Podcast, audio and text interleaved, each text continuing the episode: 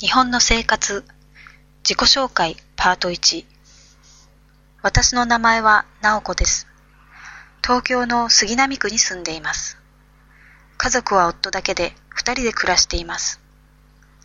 私たちは1997年に結婚しました。私は大学の図書館で司書の仕事をしています。夫は以前、私が働いている大学の学生で、よく図書館を使っていました。それがきっかけで知り合いました。